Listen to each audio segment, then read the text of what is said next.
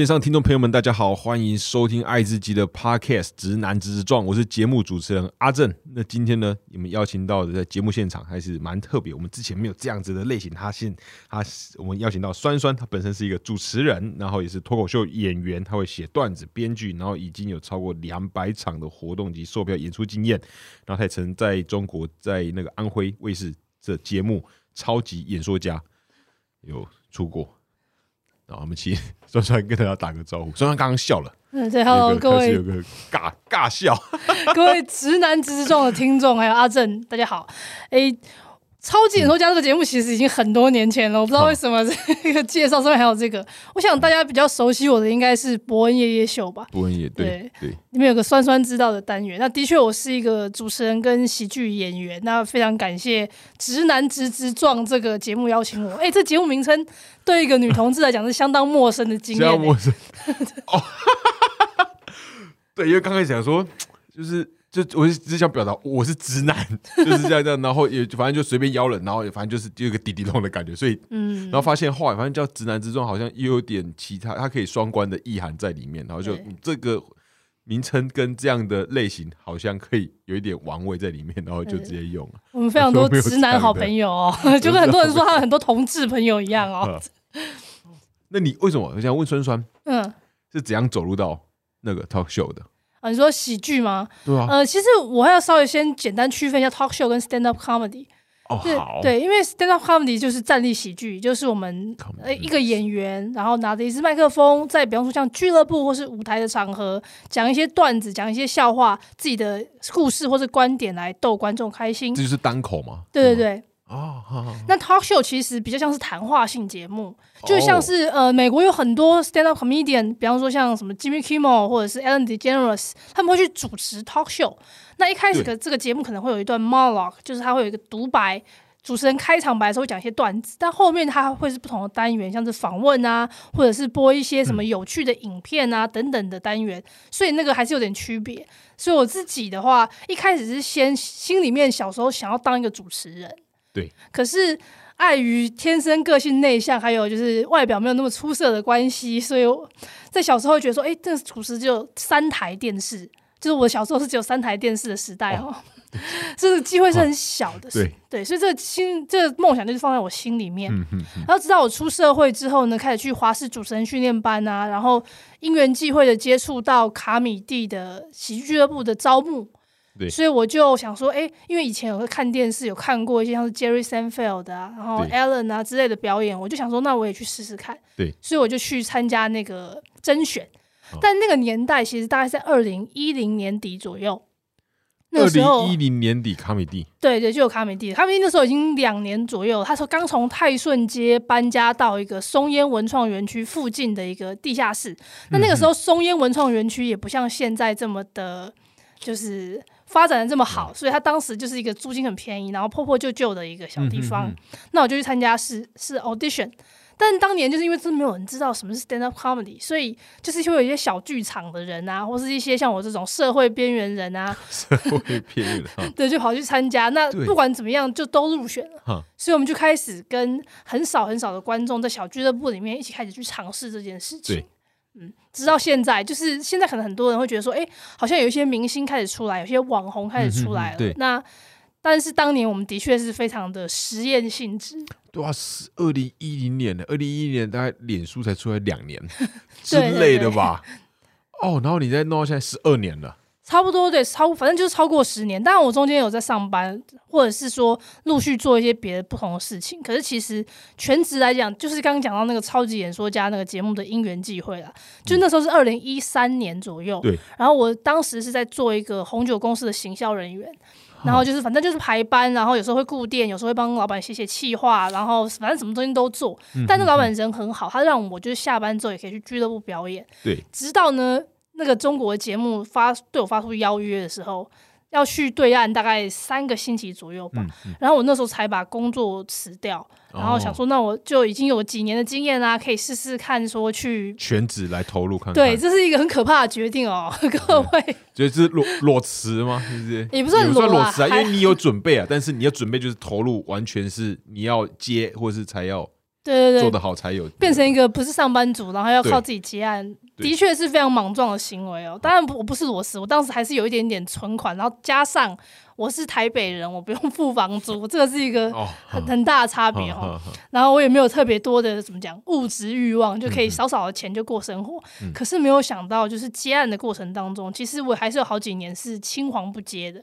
就是因为那个时候也没有台湾也没有人知道这是什么、啊，所以他们就是有时候我会接到一些呃像是政府单位的行动剧的表演，行动剧哦，对，政府单位就就听起来就 哇，就是比方说台。台湾不是哎、不能这么说。哦，不好意思，我的感觉就是就是会演出很些很尬的，对对对，之前会有这种事情，就他们会改改我们的剧本，然后把它改的很安全，然后就在 stand 对啊 comedian 来讲，就是好吧，那我就为了接这个 case，我就配合你一下好了，所以我也就会去写一些短剧，然后跟同同同期的一些演员一起去演，演完之后还要念那种押韵的口号才能够结尾对，我，说就就就很尬，就这个 什么随手做环保啊，什么什么永德宝啊之类的东西。就是对，就是这个东西，每次听到说哇，这真的是好尬。好，所以你也是就是在当时也都这样，对但是现在啊，现在如果那个费用是预算是够的的话，我还是会接。我先说明，不是、啊？可是你我觉得你今天搞不好，因为你现在假设你也现在一定比之前知名度算算算，呃，呃还好啊。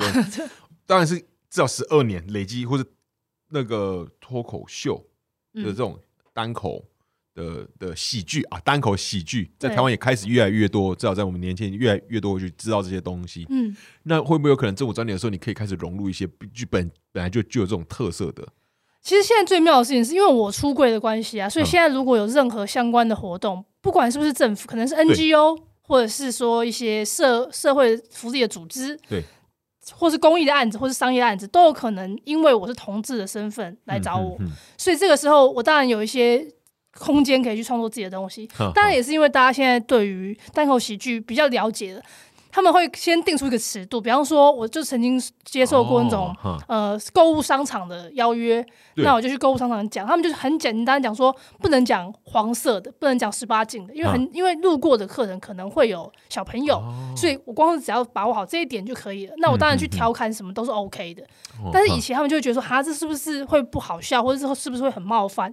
那嗯其实现在大家都渐渐可以了解，它是有一种幽默感的弹性存在。哈哈哈！你在刚开始第一次上场，哇，我想你的感觉是怎样？因为我之前像，嗯，因为我有记得去那个，啊也之前第一家是在接近调通林森北那边。哦，你说二三喜哦，剧，对对对，然后它有一个时段就是开放，就是比较新人吧，就是会一次、嗯可能一个晚上会有五六个以上，对。那可能一个人上就是五分钟，那个活动我们叫做 open mic，就是哦开放麦对活动。对对对对对，o open mic，然后大家可以看到一些是是比较新的素的，嗯，然后当然有些啊就是跟我想象的跟就是没有 catch 到那点，然后我觉哦，你是观众就对不。对对我，我是我是嗯观众，然后就还是会有点尬尬的感觉。那我觉得这一定都是每个表演者应该都会，我猜想啦，应该都是必经的过程。那你在刚才经历过那个时候的感觉是什么？哦我到蛮现在都还在经历这个过程啊。到现在都还在经历吗？对啊，我必须承认一件事情，就是作为一个喜剧的，呃，以台湾的来讲算老手，但是我一直要强调，就是所谓十年在表演里面根本没什么，哦只是在这个圈子里面算是比较早期进入的人。那我现在能够上台去试笑话，我只会比新手少犯一些基本的错误。但是这个笑话究竟好不好笑，其实我没有办法保证，因为这就是开放麦这个活动存在的必要。对它让很多演员，不管是新的或老手，去尝试他们的段子，然后观众直接给予回馈。那如果真的各位想要看比较成熟的测试过段子的演出，请参加售票场合，嗯因为其实呃，开放麦这个形式，它就是怎么讲呢？我们站上台，其实我们是用言语来跟观众进行一个。我讲一个比较做作的说法，思想跟笑点的碰撞，嗯嗯嗯，所以的确蛮看那天观众的组成，然后演员自己本身的呃经验值，嗯，所以效果也会不太一样。对，那当然开放麦不会每个笑点都会中，我们当然可能会写，假如五分钟的段子好了，我们有一个专有名词叫做 laugh per minute（LPM），、LPM 对，就是每分钟，啊嗯，每分钟我们要设计几个笑点。那哦理想上是设计四个，可是到底会中几个？其实能够中两个，在开放麦的时候就已经很了不起了。哦哦，还有 left per minute，对一分钟中四个，十五秒要一个，对，这个不是很容易的一件事情，所以一个很难吧？很难啊。所以嗯现在我们当然会这样写，但是事实上发生的事情就是，可能观众没有办法 get 到，或者是这个演员当天的状态他没有 deliver 好，对，所以开放麦其实算是一个类似像彩排的场，嗯哼哼非正式的表演。那等到售票演出的时候，我们就会拿这些开放麦试过的段子，或者是一些比较熟悉的段子，然后做成一个一小时或者是呃一小时的专场，或者是十五分钟，然后可能有当天有四五个演员的拼盘秀。嗯嗯，我们会做这种比较成熟的售票演出，所以像刚刚也在介绍，我说有超过两百场售票演出，的确是，但如果是开放麦的话，其实远远不止这些。哦，再这样开放麦的话就爆爆掉了，对，在开放麦就是我们练习，我们工作就的过程，是就是你们练习，而且也没有配，就是哼哼观众是付低消，所以呃，我们演员得到试段子的机会哈，那观众得到的是饮料，谢谢，然 后得到的是饮料 笑点都是送的，笑点都是送的，对谢谢哦，谢谢谢谢。啊，反正你说你到现在都还是会，还是那种会会有恐惧吗？恐惧倒是不至于，如果会恐惧的话，我早就离开这个工作，哦 每天活在恐惧之中哦，好像也是哦，没有必要吧？对。但是的确，如果今天面临到比较大的演出，我还是会有点紧张，或者是说，假设是没有尝试过的经验，嗯比方说，嗯我今年呃在在二月的时候参加了一场表演，叫做《岩上》，哦对哦，演上哈，对，它是沙泰尔喜剧，反正就是这个公司举办的一个表演。那啊其实我个人在这些过去的经验当中，我通常都是走一个呃自己讲自己的故事，或是我可能会讲一些比较公开的社会现象。对。可是像岩上那个场合，它就是针对其他演员做人身攻击。嗯。当然呢，这个设计是非常安全的哦、就是我们其实都会先定好界限，嗯嗯嗯，大概什么东西如果不能提的话，如果对方有介意，他就会先讲好。不过我们这场好像大家都还蛮 peace，的就是大家都还蛮开放的。然后再来就是针对演员个人人身攻击，其实这不是我的兴趣所在，所以我当时也是有一点紧张，就觉得说，哎、我真的要讲这些我真的要东西吗对人这？样子吗？对我真的这么坏吗？可是我觉得它是一个大家都已经了解我们现在要干嘛的场合，所以观众也很放松，然后演员彼此之间也愿意去打开自己的某一些怎么讲界限吧，然后互相的调侃，再嗯加上说大家穿的很高级啦，就是大家都穿呃西服或是礼服，所以我们就是把那个。所谓精致冒犯这件事情做到极限，那嗯这就是对我来讲是新的表演，那我还是会觉得稍微有点紧张。可是像现在我上台的时候，有的时候啦，如果当天的能量比较低，刚好可能身体不是那么舒服的时候，我还是会觉得好像当自己家，然后观众就是虽然不认识，可能是把他当朋友，所以我可能会变成说慢慢开始开能量，然后到后面会观众在给我他们的笑声跟回馈的时候，我反而变嗨。哦，对，但有的演员是很喜欢一上台观众的能啊，量，对对对，是很坏哈。汲取观众的能量，吸收日月精油，嗨，对，但有的演员他是一上台就会非常嗨，哦然后说：“哎、大家好，我们今天晚上怎样怎样怎样。”结果呢，可能观众稍微回馈稍微低一点点的时候，他就被影响，然哦，后、他的能量就被观众吸走了，对这个我就觉得，嗯，其实大家真的可以分配一下哦自己的，分配一下，分配一下。对对对。哦，那你本身啊，从小的时候是嗯你是话很多的人嘛？你刚刚说你很内向呢，对啊，我是内向的、啊。我对我我曾经小时候就是，我小时候是我有一个妹妹，然后她小我一岁。我们最喜欢玩的游戏其实就是把那些绒毛娃娃，然后拍拍站。嗯然后我作为主持人，因为我是电视儿童嘛，我就模仿电视上的主持人去访问这些娃娃。啊，真的假的？好可爱哦！但这些娃娃它其实根本不会回话，所以我必须还要再假装这些娃娃回答问题。哦，小时候跟你妹在做这些事，对，所以你要说我内向，的确内向，多话也真的是多话。哦，就在你舒适的状态底下的时候，你其实话很多，对，但是在公开场合的时候，我常常有时候在在一个社交场合，我是那种会默默默默的走到角落去，拿一杯饮料，再默默地走到另外一个角落，然后开始看看有没有大家在干嘛，这样。对对对，先看大家在干嘛，然后有没有几个看起来比较外向的，啊我要要不要过去靠近他，因为啊他会带我，听他讲话，哦，对，或是听他讲话，我觉得一开始就是这样。，然后现在有时候会被认出来嘛，然后大家就会开始就说：“哎、酸酸的，就把我叫过去。”然后大家开始聊天，我就非常安静，说：“哎、奇怪，你怎么不讲话？”我说：“哎、反正你在讲啊。我跟你在讲哦，所以到现在其实你还是个性还差不多，” 对我其实还还是不会，就我其实有点不会怕尴尬，就是我今天大家很嗨，我不一定要跳出来。对。可是我今天大家都很安静，我就可能会想说：“哎、那我是不是要出来讲几句话，哦或者是带领一下气氛？可能可能因为我天秤座吧，就是会想要把那个平衡一点。嗯，哦，那刚开始在，哦那蛮有趣的，从内向，然后到现在又从喜欢想要做主持人，一路弄到现在。好，那在整个，我相信在单口喜剧或是台湾这个开拓领域，在二零一零年，是个什么可能？我觉得啦，因为我不知道，不知道，我暂且把我的不知道当做他就是。我偷问一下主持人，你大概几岁？一九九一年出生。哦，所以那个时候你也才大学大学生，对对。然后那时候，哦，我暂且当做那个时候根本没有什么台湾有自己本土的这种，还是非常少。然后在一个刚起步的阶段，嗯，你在做的时候应该非常辛苦。那跟就是你家里那边或是。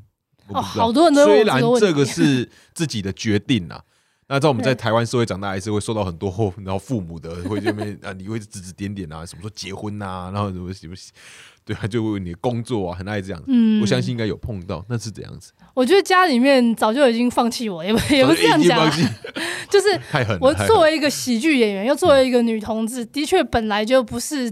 本来不是他们想象中的，本来不是他们想象中的那种所谓乖小孩，他们很早就接受这件事。原因是因为我在国中的时候，其实我是一个功课很好的小孩子，就是我在国小的时候都会自己默默读书，然后也不会去跟朋友出去玩。那我就反正一个什么国语文竞赛好了，我会我有一年同时拿了。作文比赛、演讲比赛跟什么比赛？注字音字形比赛的名次，所以那个早上的这招会，我要上去顶奖三次那种。我们学校真的没人 了。对，然后反正就是我是那种功课好的小孩。可是我到了国中的时候，一方面是性向的挣扎，二方面是我忽然觉得学校体制好无聊，所以我就开始不上学，然后自己在家里面读书。我开始不上学。对，其实我是喜欢读书的人，但是我不喜欢上学，因为不喜欢那个环境。它是一个升学的主升学主义至上的一个一间国中啊。然后那个时候刚好有一个代课老师来带我们，他非常的高压，所以我后来就索性都不去上学了。那那个时候他就跑来我们我们家里面，想要把我抓去受洗。总之各种 代课老师，对对对，你不去上课，我他就抓你去受洗，是这样子吗？对他想要这么做，他就找一些教会的人跑来我们家家庭访问，然后我把然后我整好恐怖，整个晚上就把自己锁在房间里面，门就不想出去。我把直接抓去受刑，哎，都尊重一下，尊重一下宗教自由，好不好？是宗教自由。对啊，我有时候觉得某些宗教不是有，不是宗教的问题，是人的问题。对，一定是人的问题啊！就就觉得一定都是人人的问题。对，然后那个老师也曾经，因为我的小时候打扮就比较中性，对，那个老师也曾经在走廊上叫住我，然后问我说：“哎，酸酸，反正他叫那个时候的本名，酸酸，你是不是同性恋？”然后当时是我国中的时候，是一九九四年、九三年左右，呃，九四年了，然后。那个年代的环境很保守啊，再加上我是一个青少年哎，这样被叫真的是很走廊上哎，对，然后其实旁边还有一些路过的在扫地的同学之类的，所以我那时候真的是恨这个老师恨之入骨，所以我就不想看到他。所以当年我的国中其实并没有拿到毕业证书。哦，所以你国可以可以说是你国中没毕业，对，可以说我国小毕业，哦，国小毕业，学历好厉害，学历真的是稍微比较没有，后来是有拿同等学历去。报名呃去考试啦，所以还好，我最终学历还是有一个台湾的某个研究所毕业，大家可以查得到。但总之呢，就是我从小到大给我们家里面，就是大概从青少年开始，他们就已经开始觉得有点头痛了。因为他们本来期待是哦，这个小孩子功课很好。以台湾来讲，功课很好就等于说你考上某个学校，你就一定会有什么在那工作，对，上班就是希望我们可以去当什么某某师，不管是医师、律师、老师，然后再跟再跟什么叉叉师再高一点点的人结结婚。哦，那很好。对对对，他们的剧本就是没错没错。但结果一大概在十几岁就已经走歪了。然后我在十九岁的时候就已经跟家里出轨了，所以他们其实对我有很多很多的。怎么讲包容吧？后来再决定走喜剧演员的时候，他们就已经 算了，这个人只要能够活下活下去就好了。这个孩子，对，哇，他是一路这样走来，是很做自己。嗯，这样讲也是有点微妙，因为我觉得每个人都在做自己，但是探索自己。对，这个过程当中是怎么样去寻找、去发现？就是像我自己在性向上面也是曾经有过挣扎，我也会觉得说，因为当时我在国中的时候是女生班，高中的时候我曾经在台湾先念高中，再去美国念。那在台湾的时候也是女生班，然后就班上的女生都会去聊说，哦，哪个男生就是他们觉得好像有点兴趣这样子。对对。然后我就曾经想说，好，那他们某一群女生在聊某一群男生嘛，那某一群男生里面如果有没有被他们选中了，那我就假装说我对那男的好像有点。哦，我有参，我有参与感。对，我就说那个男的跟你们一样，对，这个男的也不错啊，但是我还会选哦，我会选你，根本不要抢这样子，因为其实我也不在乎。对，所以我就选了一个男的，然后我觉得那男的很好啊什么的，然后想要加入他们的话题。嗯，可是其实聊着聊着，后来到高中的时候，其实我曾经觉得我的就是某个女同学不错，可她就是已经喜欢别的男生，我就开始会觉得，哎、这种原来这就是失落的感觉，嗯，也不能算是失恋，因为并没有什么真的开始，只是我会觉得说，哎、原来我欣赏的对的对象他其实是一个异性恋，啊，然后我其实可能可能是同志吗？然后可能对某些女生开始觉得说不太一样的时候，渐渐渐渐确定说哦，自己原来是一个同志。但是我曾经也想说，那如果我是异性恋，是不是就比较方便？就是我可以直接跟他们聊，然后我可以不用说谎，假装我喜欢男生。所以的确一步一步到后来，我就觉得说，干脆呃，就是出柜之后，我就觉得干脆就这样吧，嗯我不用再嗯去骗别人说我可能是怎么样。哦。嗯你刚刚想说有一个蛮有趣，你有说你曾经有思考，嗯如果是异性的话，是不是可以就直接说？对，然后就比较有趣，是我个人在我身边朋友的经验，就是因为历经我们都是异男，都直男，历经感情的挫折、失败之后，思考自己是不是跟是不是是 gay 会感情会顺利很很多。我们我们两个是不是同时都在那边尿不准怪马桶歪啊？啊，不好意思啊，不是形容我们喜欢的人是马桶哈，不是哈。我觉得真的是，我们其实我另外朋友，我觉得他更厉害，他因为这样子，他真的去，他真的受伤到，他真的开始怀疑，他应该是要跟跟同志在一起，所以他找一个喜欢他的同志，然后跟他就是 have sex。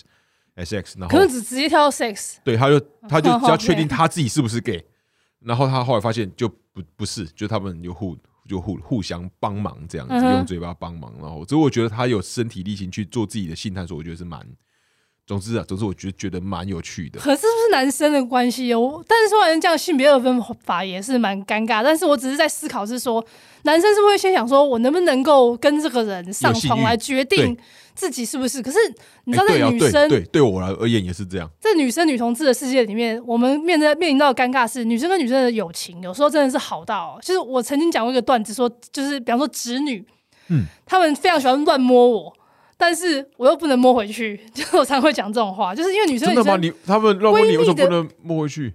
闺蜜的感情有时候会不太一样，会越过那个界限。就是我们是用聊天来确认的，哦但是摸的话，我自己本身是对于比较不熟的人，第一个是不会肢体接触，那再来就是好朋友，如果是女生的话，我还是会做友情的肢体接触。哦，对啊，友友情，比方说碰肩膀、碰上手臂，正常的状态。对。可是 你知道，子女跟子女之间，他们的摸法是没有身体界限，但是那个不带性欲，女跟子女不带性欲，哦就你看到哦。女生跟女生之间，就是摸到腰啊，摸到屁股啊，摸来摸去，然后 就是哦，好像有，对，或者是他们喝醉的时候会互相亲吻之类的。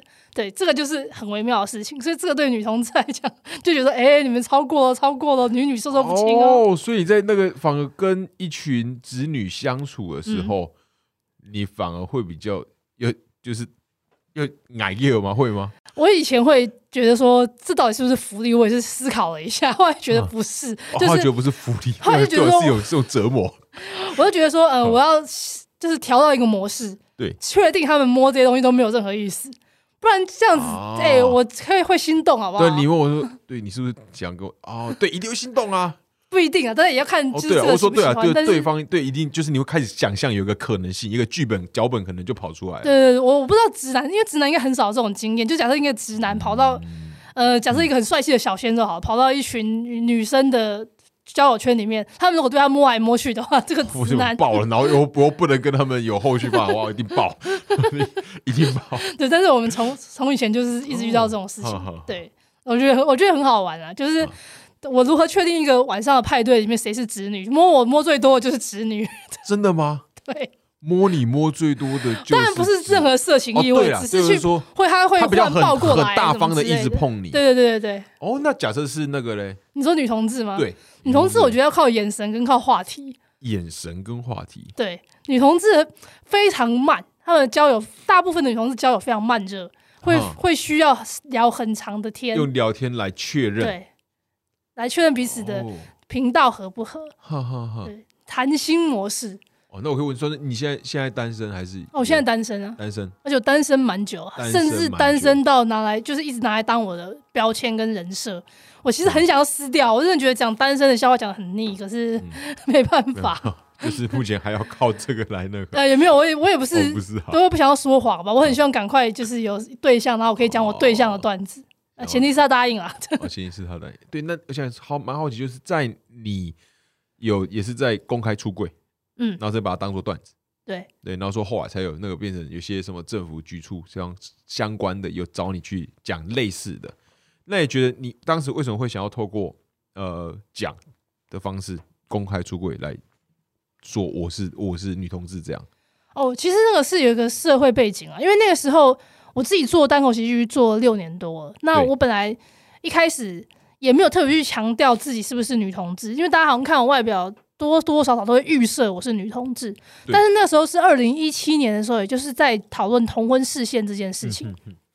当时的社会氛围是有蛮明显的对立的力量在拉扯，就是比方说同志的相关的社运团体跟互加盟相关的反同团体，对两股势力在拉扯。那当时的社会氛围是在讨论这件事情，讨论的很热烈。嗯那我自己也在思考，因为刚好那一年我要做一个个人的喜剧专场，所以我在想说，呃，因为我们刚刚讲到很多那种 open m i d 练段子，通常都会讲一些社会现象，或是讲一些比较普遍性的笑话。嗯可是来到个人专场的时候，因为观众都是买票来看我的，我必须说，哦，要融入个人的，对，要做一些自我揭露。就好像你有没有哦看 Netflix 专场，他们通常都会讲到一些比较自己的故事，不见得会讲到现在的新闻或是呃一些普遍的现象。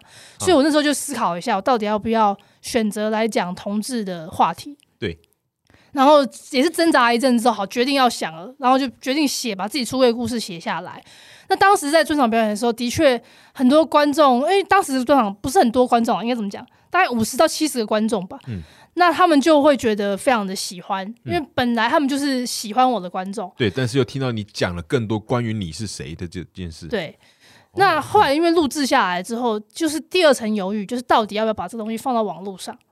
因为如果是网络，就是 YouTube 好了，常常你看你在上 YouTube 的时候，不是会推播你一些影片？假设你假设你喜欢某一个脱口秀演员，嗯然后你看完他了之后，系统忽然推荐给你一个酸酸的演、嗯这个演出，然后你可能没有心理准备，你就看了嘛，你想说我要看个好笑的，结果好笑是好笑，但是他居然在出柜。假设刚好他被推播到一个不是那么喜欢同志的人的眼前，他可能就会去攻击、留言攻击，那或者是你你呃，我不好意思打个岔，你当时的害怕，嗯。是你是害怕观众有其他人潜在观众不喜欢，对。还是你是害怕他们不喜欢之后的留言那些对你的你知道那些攻击？他们如果不喜欢我，其实不会知道。就是我害怕的是留言，因为原因哦还有一个原因，就是、比方说我在我的标题里面去买同志的关键字嘛，对。那也有一些就是反同的，他专门搜寻同志的东西，在底下留言骂我，然后我就很担心说，因为喜欢看我的人，也许有一部分是 LGBTQ 族群，对，然后也许有一部分是十几岁的年轻人，嗯，那他们如果看到这样的留言，他们还在自我认同的阶段，看到这些东西，他们不会伤心吗？那加加上当时的状态，就是大家还都还在吵这个视线的东西，所以我的确又犹豫了一阵子，到底要不要放。对，可是后来还是决定好啊，我就放，然后看看会发生什么事。对，那的确放了之后，就有被新闻去转载。嗯，那也开始就是有人知道说，哦，有一个喜剧演员，然后他是一个同志，因为出公开出柜的人其实还是很少。我必须说，必须对说，即便到了现在，呃，公开出柜的艺人还是不算多。嗯，那当然有可能有很多考量啦，只是那个时候我就觉得说，好，那都已经这样了，我必须要做一些事情。那也许时机。我等不到时机成熟的那一天，那当时我觉得我的喜剧经验可以去做表演，那我想把它好好的讲出来，那就这么嗯做了。嗯哦，那做完的后来回想，就很多人攻击，但是不是也开始被？我相信啊，这标签可能会就直接在榜榜上，就是会有一个。你刚刚讲说单身，你把自己贴标签讲，把这个撕下，那现在变讲女同志之后会有哦，你是女同志的单口喜喜剧，嗯，呃，我是主持人什么之之类的，然后会有这样的状况吗？或者是你会觉得别人对你的印象、对你的期待，就是一个框架又再次套住了吗？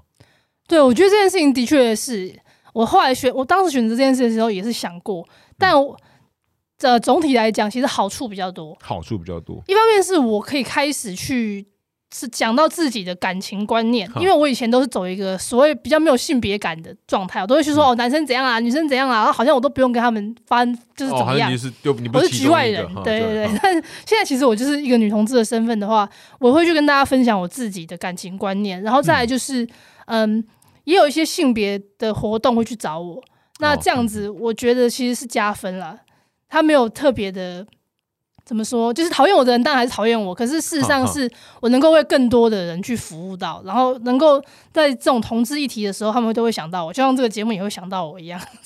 对，也是因为这样子，嗯对，也是因为这样子才会才会找你。那是不是在你开始出柜之后，然后还总之回想还不错，你开始往这份方面发展，那你也开始带入更多谈性别议题嘛？嗯，也差不多是从那个时候开始。那你会呃，你自己觉得会想要透过这样的方式带给大家怎样的感受来讲性别，或是你自己特别在意哪一块？因为讲性别有非常多种嘛，有自己的性别认同，然后可能有些人可能是特别关注到性的探探索，有些人可能我不知道，就是你有特别会专注在嗯，我一开始其实是比较放在把重点放在性别气质上面。性别气质。嗯对，嗯因为其实，在性别呃性别认同有不同的方向嘛，像比方说我们讲 LGBTQ，嗯光是 L lesbian 好，lesbian 它就是说女生爱女生，我们讲直白一点，那它是一种性倾向。当然，它的出发点必须得是个女生去爱一个女生，它才构成 lesbian。但是如果是 trans，它是跨性别，然后那它变成是说一个自我性别的认同。嗯你不确定这个 trans 他喜欢的性别是哪一个，所以我觉得在性少数的这个字母族群里面，它其实包含了不管是性别认同、性别气质，或者是性倾向，就是什么都包山包海。但是我自己会觉得，嗯，性倾向还是一个非常个人的事情。就是我个人假设我喜欢女生，嗯那我会不会其实喜欢的是有钱的女生？那我是不是有可能是一个前性恋，而不见得是一个女同性恋？只就是每个他的那个选择是很细的。哦嗯可是我会把重点先放在性别气质跟性别认同上面的原因，是因为大部分的人就是，其实你跟跟我今天共处一室，你不用在乎我是不是喜欢女生，因为你对对我并没有什么感情的连接，你不会你不会去想说我喜欢谁。嗯但是如果今天我在一个女厕里面，我会因为我的外表被赶出去。就是曾经我就是头发剪得很短很短的时候，我常常在女厕就是会遇到一些比较年长的女性，她们会说：“哎、这里是女厕，你出去。”就是反而是性别气质会让我的人生一直受到干扰。哦哦，嗯，对，所以我就会把这个事情复制到，因为也许你也有可能在男厕里面，我不知道你们在男厕里面看过很像外表很像女性的人，我觉得一定多少，但但可能忘了。对，但就多少会总总之就是你会会很吓一跳，你可能没有要阻止他，然当然会对留意一下，就可能因为怎么这对，被看一下，被猜一下。对但其实我在女厕也常常被猜猜来猜去，哦然后这个久而久之，我就觉得这件事情真的太蠢了。就是为什么我作为一个人上厕所这么困难？所以我就把它拿出来讲，然后这件事情就会变成说，希望可以大家可以对于这种性别气质比较特殊的人，嗯就是多一点友善跟包容。但是我个人到底我的感情路上，或是我是作为女同志，有没有被阻止，或是被什么？我觉得这件事情它就是太太 personal，它可能是我很久之后才会去处处理的议题。嗯，嗯那我现在做的事情就是我把这个外表这件事情拿来放大，然后也许可能变成一个老少咸宜的话题。就算今天是一个青少年的同志，他还在想说我要怎么样打扮自己，我就是不想穿制服的裙子怎么办？对，大家看到一个他会有一个认同感。然后现当然现在也许我不太确定是不是学校也愿意让同学选择可以不要穿裙子，或是可以穿裙子，但是我觉得就是它就是一个非常基本的一个入门吧，就性别气质这件事情。先从服装开始，对吧？或者就是一种对性别嗯气质。对，为什么长头发就一定是女生的发型？大部分女生的发型就很微妙。我们就在讨论这种很基本入门的东西，然后把它拿来当做段子去讲。那这是我现在在做的事情，这样这件事情也有有助于我去进入校园演讲了。哦，对对对我不会去校园讲一些什么。呃，我觉得还不还不到时候啊，就是比方说我去高中，我不太可能讲一些呃性性相性相关的事情。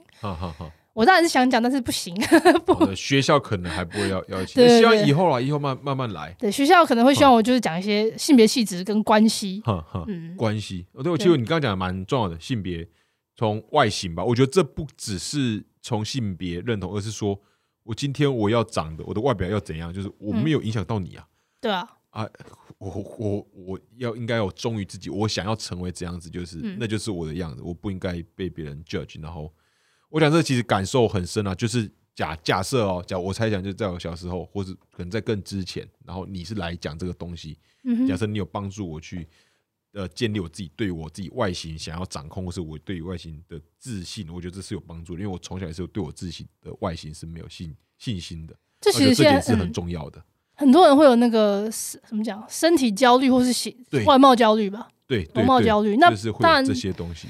除了什么传统的审美之外，像我刚刚讲到性别气质，比方说一群男生，假设你们一群男生出去 hang out 好了，嗯。但是我今天有个人稍微穿的紧一点，你们会不会有人说，哎、你怎么娘啊什么之类的？就哦，以前会，但现在刚好身边的朋友已经都开始变了，就是我觉得大家我们其实大家其实都蛮常会聊这方面，但我知道就我以前是念那个就是理工，然后什么二什么二三类，然后大学是念这超级多意男，就真的是典型的意男，然后真的会真的很常用，就是给你看看起来 gay 这种，直接用这个词一直来称呼对，然后为什么这个词会是一个羞辱，而不会是一个称赞？这个就是一个大家要去思考的问题。对对，然后后来觉得以前没有意识的时候也是就是会这样嘛，但后来觉得哦，其实那样子也会变成我为了这群体中我要取得这群体的认同，所以我好像要长成某个样子，但其实我其实并我其实更想长成另外一个样子，但我不敢。嗯，那我觉得都是一种气质，都是自己的展现。对，这是比较早期必须要去讨论的事情，就是每个人在当学生的时候，他的同才给他什么压力，嗯嗯就是所以这是我会去着着这种重点。那至于是关系的话，我就觉得它是另外一个课题。关系，我甚至觉得某一些同志伴侣的关嗯系是异性恋可以或许可以参考的对象。嗯就比方说在相处的过程当中，那个所谓角色的分配，因为我相信有很多异性恋一开始也以为说，哦，我一定要怎么样，就是可能男方一定要怎样，女方一定要怎样，然后也许到他们结婚都已经很久老夫老妻了，你才会发现说路上的老夫老妻，他们不会非常的男女分别，他们可能会是一体的，会有会有一种说法是，呃，什么？如果是一对老夫老妻，可能那个先生会越来越女性化，然后什么太太会越来越男性化，会有这种说法。那我觉得那不见得是他们本来怎样，然后变成改变，而是他们在关系当中去找到自己在不同的事情当中的不同的角色，而那些角色本来也不应该是男的或是女的去做，也不应该是男性化或是女性化。嗯哼，哦，它不应该被定义啊，就这里面嗯它是应该是没有性别存在的，对，意就思是这样嘛？一对同志伴侣可能会问到说：“哎、你们谁是男的，谁是女的？”这就很奇怪。对，或者说你们谁你们谁是你们谁好像是那个男的，但就是没有。哦，那你会为什么会想特别？就是假设有机会，就现在还没有嘛？为什么会特别想要讲关系？嗯、关系的话，我会觉得说，人生历练到一定程度了，经历过很多种不同的人与人的关系。诶、一方面也可以算是这样，但我不我不觉得我是经验很丰富的人啦，嗯我可能还好啦，就就只是我会觉得说，呃，在台湾的社会，其实对关系有太多约定俗成，嗯哼，然后约定俗成的确就是一个可以拿来开玩笑的东西，就为什么为什么会一定是这样？但是我更向往的是，如果有一天我结婚的话，我想要讨论作为一个就是 婆媳问题会发生什么事，哦我就觉得这应该会很好玩。哦，对，你又讲这哇，对，这个应该又想了就就开始对笑了。对，或者是 如果今天我有我跟我的伴侣的小孩，他对他到时候结婚了，那我又变成人家的婆婆，我又是怎么样？想象一个女同志婆婆，那个有两有两代，一个是上你面对上跟对啊面面对下啊，那蛮好玩的。对我就觉得这些东西可能都是可以去讨论的，因为毕竟现在大家终于把同志的关系当成一回事了。哈哈哈对，但是国外的喜剧演员已经有一些已婚的同志演员在讨论他们的家庭关系，我觉得这个也是比较少见的话题啊。他的确是可以拿来让大家去、呃、开个玩笑，我们不是那么玻璃心的状态。我知道，我觉得我觉得你能够来讲单口喜剧，嗯一定是心理，我觉得应该心理素质是很很坚强。我想说，哇，面对那么多观众，然后如果大家不笑，我想说，如果是我的话，你没办法逗大家笑，我会觉得很想挖个洞，赶赶快跳进去。反正你都已经可以很顺利面对这样的状况。那我有个好奇，就是嗯你有讲到过去啊，你有用很多直男直女的经验当做你的段子。吓 吓我一跳，我想说我用很多直男真理，我用他们干嘛？对 当做段子，但自己的时候就可能一个 一个刻板，然后什么，这嗯就是你跟你你你的观察，因为以前都是透过那种会有抽离，然后我是来就是观察者的角色来讲，对，然后这是从早期就有这些段子，但是在你整个在讲那个单口喜剧的时候，就无论因为你讲这些东西的时候，跟观众是会有 feedback 的，那那个是一个很有机的场合。这个过程当中，你觉得已经过了什么十年、十二年，有随着有怎样的变化？直男直女，你你观察到的，我觉得社会氛围其实有改变，就好像很早很早的时候，假设今天有一个女的演员上去讲说：“哦，我遇到一个男生啊，他真的很帅又很体贴。嗯结果没有想到他是 gay。这个时候，在十几年前的时候，观众是会笑的。嗯但现在大家，笑出来了。但大家会觉得现在大家可能不见得会这么买单。嗯哼哼，的原因，其实也是因为现在这个。认同，大家已经非常了解，就是同志有不同的样貌。当然，你们可以说很多男同志相对贴心，相对异男贴心，相对异男更懂女生。嗯，但不见得相对优秀。我们必须要开始把同志当做一般人来看，所以他这个哭，他这个笑点的高度会有一个往下跑的状态，就是大家开始对于这件事情的认同越来越多元。像比方说，我现在就要去多讲一些女同志内部的事情给大家参考。内部的事情，对对对，就是我们像我会去讲说，女同志跟女同志，如果今天要约会，我们要上床，我们之前会先聊三个小时，然后这个才叫做真正的前戏，就我会开始讲这些内部的东西让大家参考，因为可能如果你是真的吧。是的，而且很多人都这样问，接近 哇，接近啊，时间成本比较高。对对对，我们我们女同志的做爱满意度是最高的，因为我们就花那么多时间沟通啊，就是我们我们 pay off 好不好？但是呃，很很多人可能就是以前就可以讲说什么哦，我常被什么误认成是男的或什么的，就是这种很基本的东西，大家渐渐也开始疲乏了。所以我觉得我会一直随着时代在调整。甚至以前如果你讲歧视同性恋的笑话，大家是会笑的。对，然后现在大家会因为会傻傻掉吧，傻眼，因为政治正确的不敢笑，他们某一些人还是觉得很好笑，我相信。对，但是大家会有一个政治正确的一个控制在了，然后再来就是真的，大家会发现，也有一大部分人发现真的不好笑，就是歧视别人真的不好笑，所以我觉得这是随着时代在演进。那作为一个喜剧演员，就只能跟着时代走，因为像比方说像谁啊，Chris Rock 是不是？他之前。他的奥斯卡主持被拔也是因为他很久很久以前的，哎，不是不是 Chris Rock，不好意思，是那个谁，Kevin Hart，Kevin Hart，反正就是有他过去的言论的，对他过去对于同志的言论，然后被挖出来，然后就他被 cancel，然后其实这件事情我是我其实站在 Kevin Hart 这边，嗯，因为他他以前的言论，他以前可能一方面他可能也许观念没有。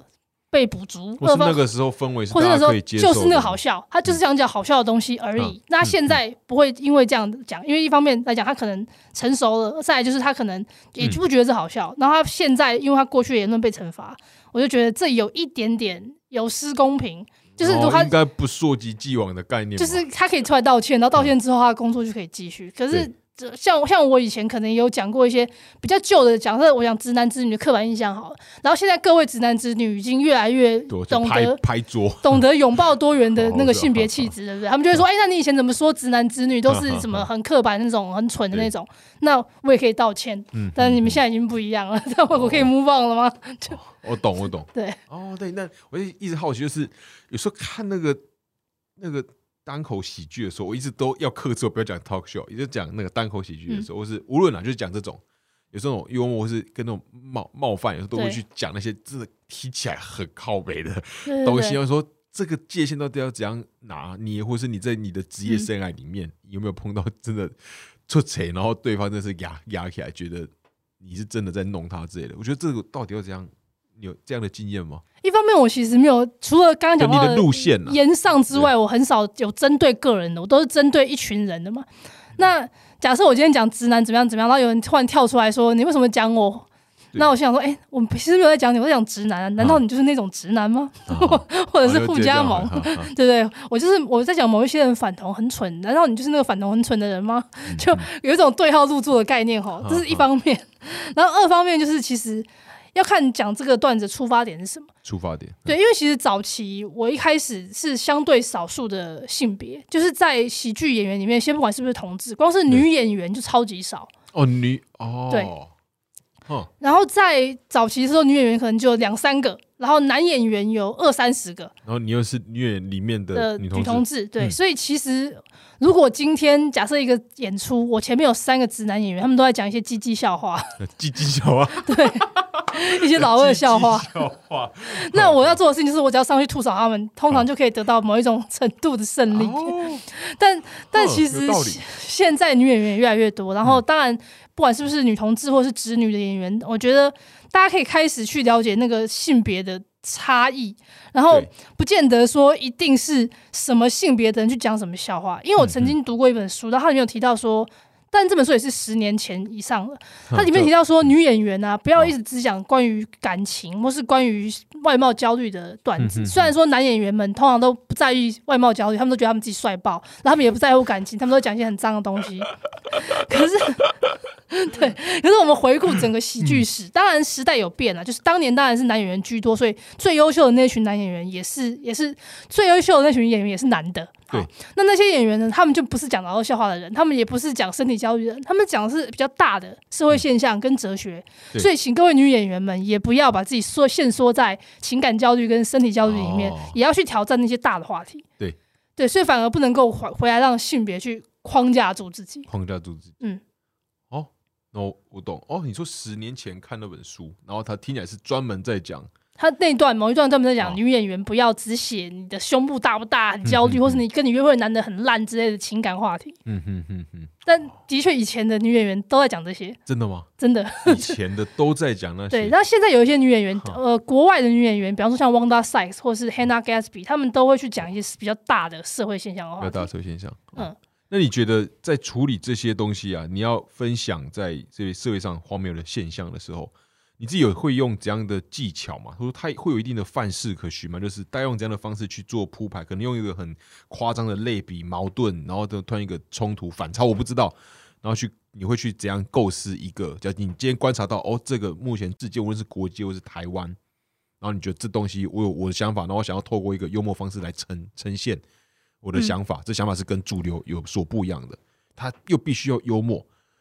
他这世界上有没有什么一些 paper 之类的？paper 吗？其实写笑话是不能说有公式，没有公式。可是任何的写作都是有结构的。结构就的确是在写作 stand up comedy comedy 上面呢，它会有一个几个基本的结构。像有我们会讲说，先铺垫，然后再丢笑点，就是所谓的 set up 跟 punch line。啊对。那所谓的铺垫，就是因为现场观众可能我们不保证，假设今天现场一百个观众好了，我们不保证这一百个观众他们可能都会对喜剧有所期待，可能喜欢我或不喜欢台上这个演员。对。但他们的想法都不太一样，所以一开始 set up 的时候，我们要帮观众们建立一个共识。哦，就是拉到先拉拉到一一条，就是大家。认知先拉到一个线上，然后 punch line 就是给他们一个意想不到但是合情合理的转折，嗯，所以他们就会笑。所以其实他的确是有一个故事线在。那再来就是风格的呈现，风格呈现像刚刚讲到说，呃，会不会担心冒犯别人？那就是每个人的程度不一样。那我其实我还蛮诚实的，就是我本来以为我自己是一个坏蛋。但是随着就是喜剧人越来越多，很多人讲一些地狱梗之类的，我忽然发现，哎，我相对的温良恭俭让，我非常善良，哎，我被推到一个相对适合合家观赏的位置。越来越多那个很地狱的。对对对，所以我其实也就只是把我看到的，然后做改编丢出来而已，我不太会去特别的。探讨，但我本来的口味，我本来就不太会特别探讨一些地域相关的话题。对，所以其实我觉得每个演员他们都只是把他们自己的生活的某个小点去放大，放大而已。那我自己，呃，在过生活的时候，其实的确有时候遇到一些那种小衰事，我会默默的偷偷开心一下。衰事？对，我就想，哎，有段子，有段子。哦哦哦，可以就拿自己取材。对对对。哦。哇，开起来听起来有点 M，对对对，非常 M，开起来小开心的。OK，我就继续哈。就就比方说，可能在捷运上面，我就发现为什么我每次在捷运上面，只要坐我对面是情侣的，他们一定会开始搞起来，不见得是真的搞，就是很像在前戏那种摸。然后只要是我跟一对情侣在电扶梯上面。他们也会开始摸，我觉得奇怪，是我不存在吗？我真的是很很怀疑这件事情。或是你身可能散发出一个啊，那个散发出这种荷荷尔蒙、费费洛蒙，我不知道散发出一种某种那个。我又没有说我要加入，对，让他们觉得你那个催催情剂之类的，催情剂。我忽然觉得说我是怎样？我是某特的镜子吗？我有镜子。你们对着我想干嘛？就反反正就会有一些这种小小的生活观察，对那种。哎，我真的觉得大家可不可以就稍微尊重一下公共场合？为什么每次都在节目上摸来摸去流动？对对对。那我想好奇，就是在你开始认真啊，就弄那个那个单口喜剧之后，嗯，你就觉得你自己对生活的那种观察的敏锐度变高很多吗？有时候会故意打开，哎，或是关起来，就的确敏锐度变高。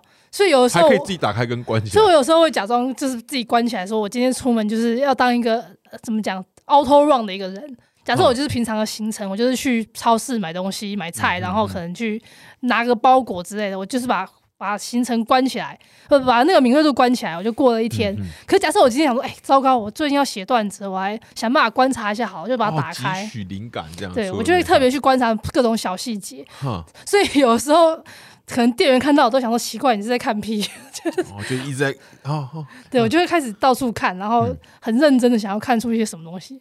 哦，所以最真的，我想我自己想象一定会有差，就可能是开始变成你假设内化变生活一部分。你可能今天大概捷运走路，你会不经意就会发现，你已经可能一直在可能剖析，或是可能看，嗯，很多人他们捕捉他们到底在干嘛，他们的行为，然后继续想他们是怎么。我觉得这样应该蛮有趣的。对，但是这个是蛮有趣的事。高敏感人群啊，某一种人他特别，的确他的那个感受特别容易被引起、被挑起。对，那当然我开始做创作之后，我也发现说我会需要做这件事情。嗯，但我不是一个天生高敏感的人，我是有一点北吧的人。北吧，对我是有点不会说你国中的时候，对对对，有点活在自己世界里的人。所以当我打开的时候，我就会觉得说也是很不习惯，有很多的感受进来，所以我会去调整这件事情。好，那其实我们今天我们今天讲五十分钟啊！天啊，不错不错，你大概问了三题吧？对，就好像没问什么，没有。其实哦，后面想问，但没关系，后面那题就有机会未来再说。但最后一个是想问，你在去年完成了人生首场的全台巡回吗？哦，对，那是你人人生首场嘛？你开心就好。嗯，没错，那是你首场。那你接下来应该也会想要办更多的大型专场。嗯哼。不敢说大型啊，就是自己的能力能够负荷的专场。对，就是接下来是宣传时间，是不是？对对对。那我先宣传一个东西。你刚才说你有去看脱口秀的表演的场地，叫做二三喜剧。对，二三。对，然后我现在有在跟他们合作一个企划，叫做“女生出来闹 ”，Girls Try Out。Girls try out，对，它是每个月的第三个星期天的晚上。呃，每个月的第三个星期天的晚上。晚上，对。然后，其实你只要关注二三喜剧就可以知道这个活动。对啊，也是。那它是我跟另外一个喜剧演员叫瑞恩，我们一起合办的。那这个女生出来闹的限定条件就是上台的所有演员都是女演员。嗯嗯。只要你看起来像女生，自我认同是女生，然后你是喜剧演员，不管是单口喜剧、即兴剧或是漫才，都可以上来表演。嗯嗯。所以我们现在目前已经试办两个月，然后接下来到今年年底都会一直办下去。那大家如果觉得看男演员看得很腻的话，你就可以来看这个纯粹都是女演员的。那当然你也可以来现场报名，就是只要你是女生，你有五分钟想要畅所欲言的，我们就会让你上来讲。所以细节也是一样，是 open m i 对，然后不限定任何形式。不限定，哎呀，就是喜剧啊，就是各种形式的喜剧。那观观众的话，性别当然不限，对不对？欢迎各种喜欢看女演员的观众来看。OK，主要就大家只要关注那个那个二三，对对对，就会里面有你说每个月的第三周的周日晚上，没错。OK，好，这是第一件事。那还有第二件事就是我个人的专场啊，但我个人专场是一定会办，但是今年呢，其实现在讲有点早啊，但大家可以默默的关注我的。粉砖什么就会知道讯息。今年我会在台北的场地是在九月底到十月初，会在西门红楼。西门红楼。对，然后如果是中南部的朋友的话，会在九月的时间，我会有台中、台南、高雄的巡回演出。哦，台中、台南、高雄。嗯，高雄是在哪？还没有决定场地，还没决定，还在最后的谈，还没有谈都确定。对对对，时间都确定了。哦，那不说这是今年，今年一定会发生。对，又是你的专场。只要，哎，我这样讲的很贴。只有去年的我专场因为疫情延期了两次，今年我希望就是可以准时举办。OK，我也也有有信心啊，有信心。那好，那这不好意思，不好意思的最后问题就是，那你除了讲这些呃单口喜剧之外，会想要再做其他也是类似表演？有那种主持会活动性性质的尝试吗？哦，其实都会接啊，就是我呃，也会接演讲。我昨天才才去台中演讲，然后或者是呃，其实我们的 podcast 也在筹备第二季，就是我跟另外一位女性的喜剧演员叫做韩冷娜，我们有个节目叫寒酸电波，去年做了一季之后，电波去年做了一季之后我们就暂停，但今年我们会重启。今年重启，所以其实会蛮多事情都会发生在今年，陆陆续续。哇，你这是用喉咙在工作哎，你看昨天演讲。那就去弄个 podcast，然后又本业又是讲的 talk show，可是你的感觉喉咙应该蛮蛮厉害的，蛮蛮深的吗？不是喉咙，资深喉咙，资资深的啊，资深的啊。我们今天节目就到这边，因为时间关系，那真的很感谢酸酸来到我们的节目现场。那大家可以去关注他个人的那个粉钻，叫搜寻酸酸，反正酸酸是目前很一定找找得到。然后讲二三那边也有酸酸的跟固定的。对 open 表演对，open mic 的表演。然后今年，请大家就期待酸酸在台北、台中、台南、高雄的专场演出。没错，好，那今天节目就到这边，好，感谢大家，也非常感谢酸酸来到我们节目现场，谢谢，谢谢，拜拜。好，拜拜。